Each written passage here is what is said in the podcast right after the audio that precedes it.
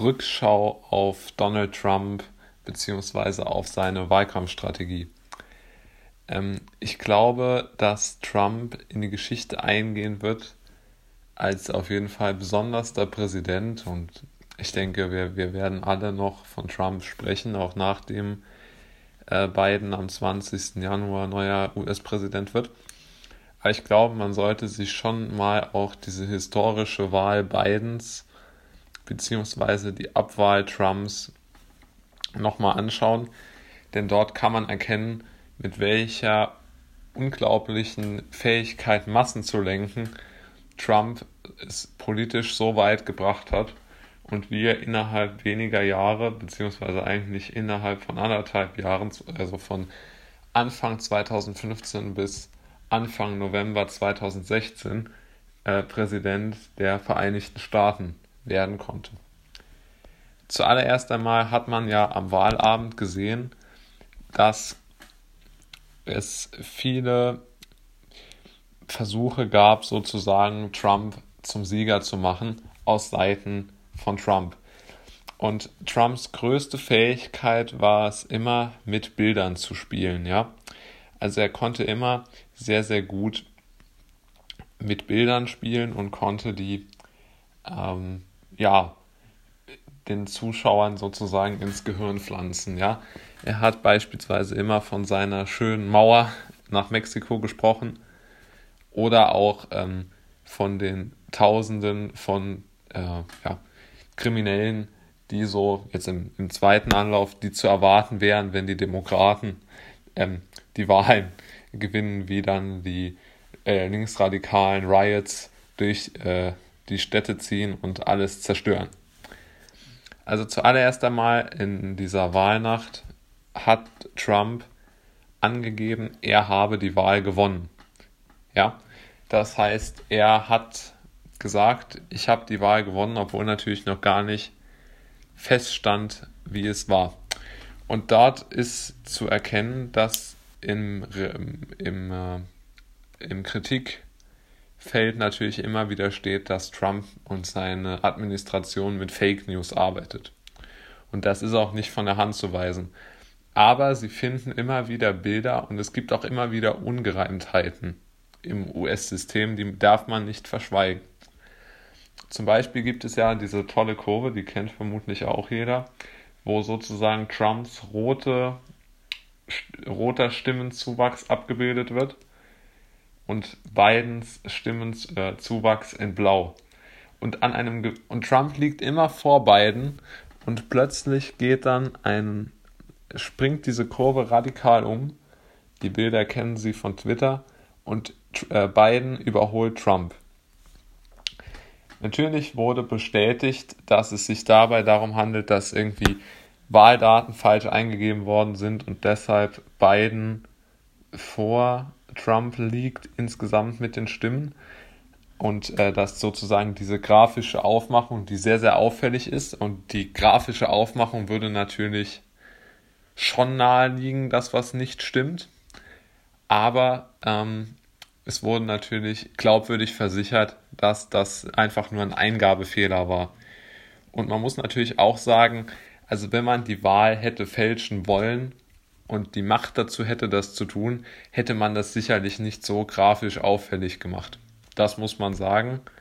Aber natürlich hatte Trump und sein Team ein gutes Mittel, mit der Angst der Leute zu spielen, die ihn gewählt haben, nämlich dass die Wahl ihnen sozusagen entrissen wird was sie ja bis heute noch sagen. Dann gab es noch eine relativ interessante Theorie, nämlich es gibt, äh, das wurde Sharpie Gate genannt. Sharpies, das sind in Amerika ganz beliebte äh, Kugelschreiber oder Füller, wie man die auch immer nennen will. Und das Auffällige an denen ist, dass die durch ein Blatt hindurch äh, scheinen, sozusagen, wenn man darauf malt, also wenn man ein Kreuz macht. Und diese Sharpies wären laut den Trump-Anhängern ähm, beim Wahlka oder bei, in der Wahlkabine eingesetzt worden.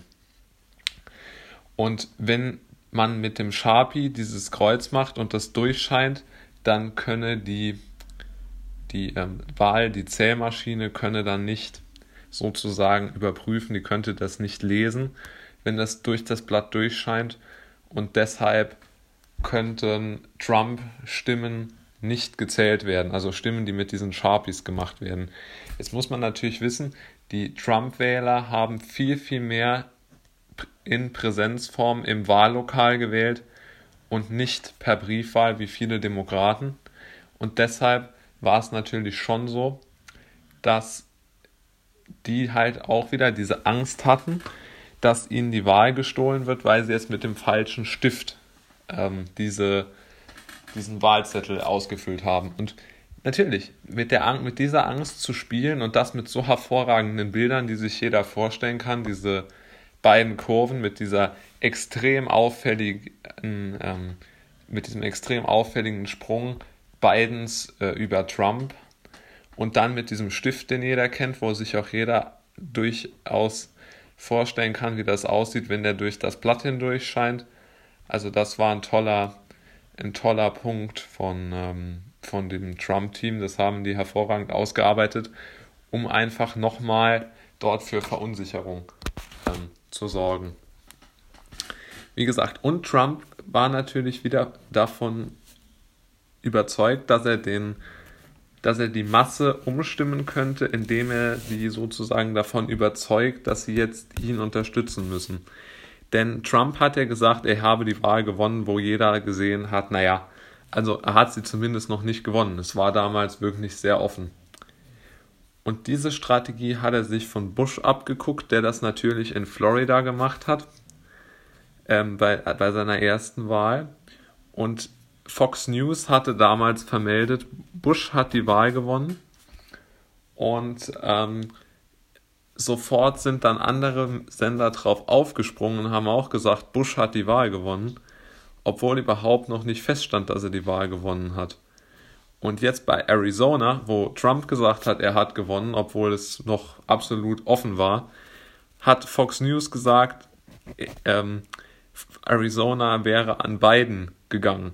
Also hat Fox entgegen aller Erwartungen und auch entgegen meiner nicht bei Trumps Wahl, ja, bei Trumps Wahlkampf mitgemacht, sondern sie haben wirklich versucht, ja, sich mehr oder weniger eigentlich gegen ihn zu stellen, meiner Meinung nach.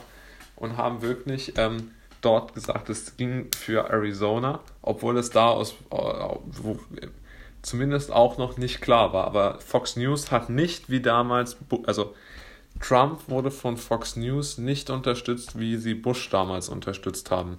Das muss man sagen. Also es war eine wilde Zeit mit Trump, ähm, die ja jetzt zu Ende geht. Und ich bin gespannt, äh, wie es mit Biden wird. Ich glaube nicht wesentlich ruhiger. Da bin ich komplett anderer Meinung.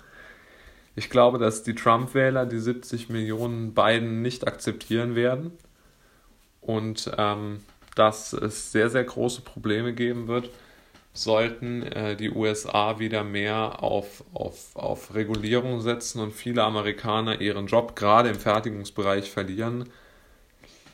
Sieht es, glaube ich, düster aus für Biden, denn er wird ein riesiges Problem haben, die Republikaner und insbesondere die Trump-Fans ähm, ja, auf seine Seite zu ziehen und äh, ja, Politik für sie zu machen.